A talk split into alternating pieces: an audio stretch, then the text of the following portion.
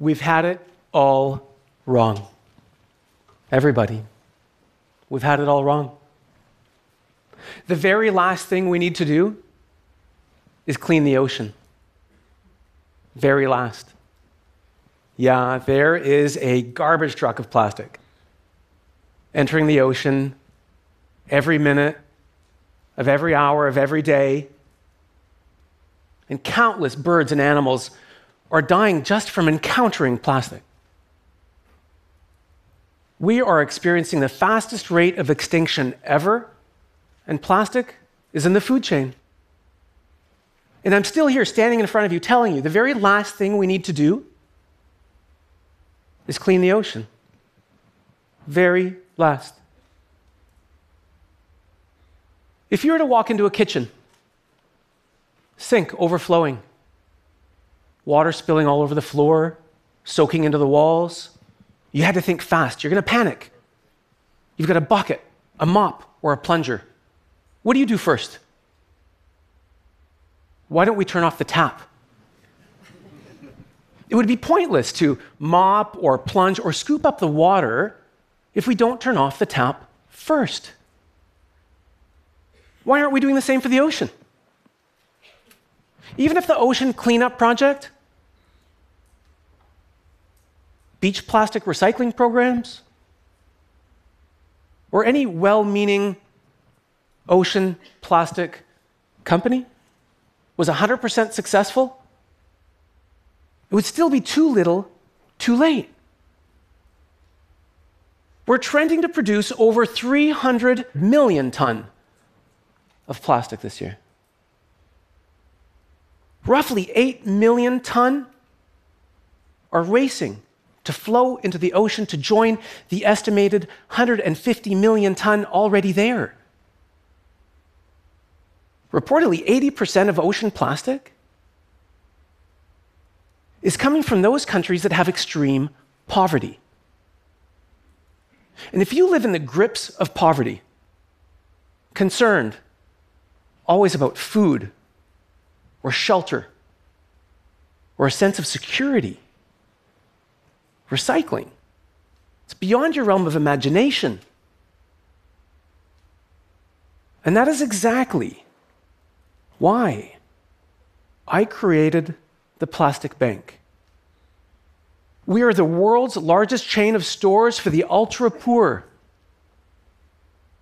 where everything in the store is available to be purchased using plastic garbage. Everything. School tuition, medical insurance, Wi Fi, cell phone minutes, power, sustainable cooking fuel, high efficiency stoves. And we keep wanting to add everything else that the world may need and can't afford. Our chain of stores in Haiti are more like community centers. Where one of our collectors, Lisa Nassis, has the opportunity to earn a living by collecting material from door to door, from the streets, from business to business.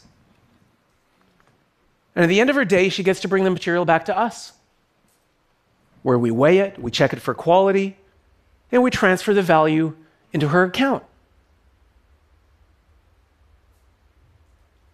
Lisa now has a steady, reliable source of income.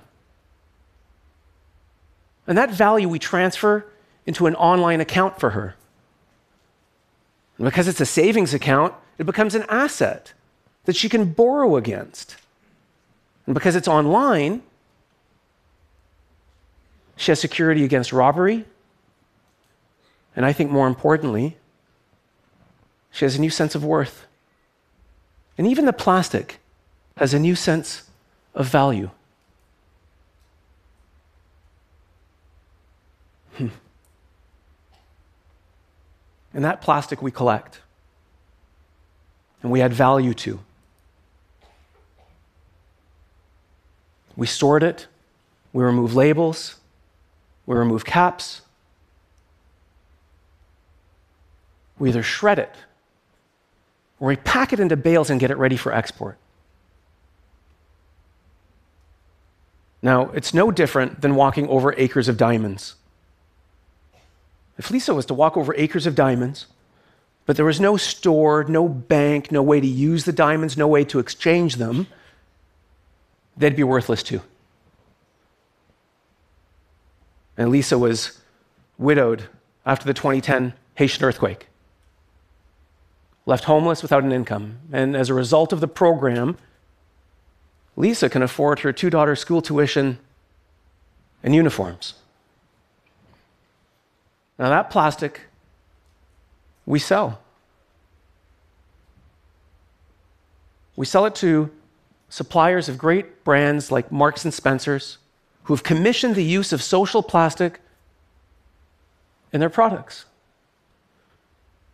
Or like Henkel, the German consumer goods company, who are using social plastic directly into their manufacturing. We've closed the loop in the circular economy.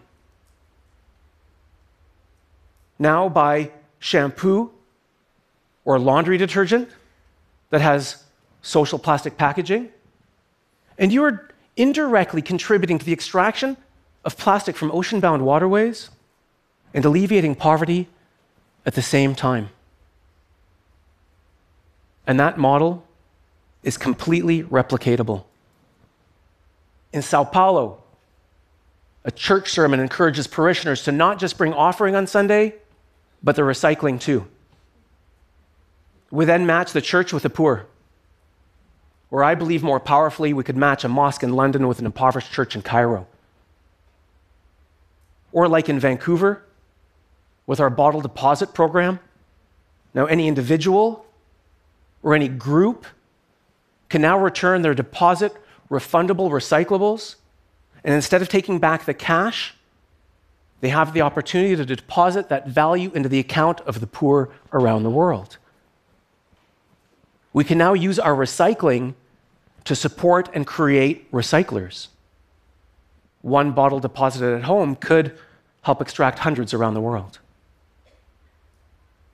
Or, like Shell, the energy company, who's invested in our plastic neutral program.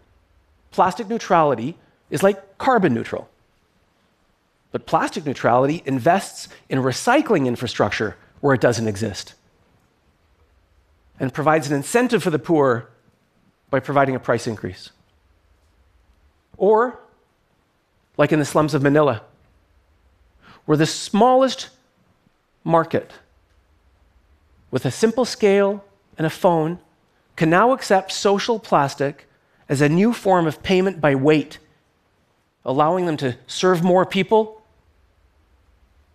and have their own greater social impact. And what's common here is that social plastic is money. Social plastic is money.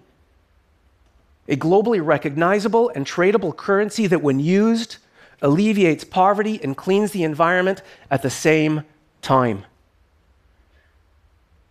It's not just plastic, it's not recycled plastic, it's social plastic a material whose value is transferred through the lives of the people who encounter it, rich and poor. Humans have produced over 8 trillion kilograms of plastic, most of it still here as waste. 8 trillion kilograms, worth roughly 50 cents a kilo. We're potentially unleashing a $4 trillion value. See, I see social plastic is the Bitcoin for the earth and available for everyone.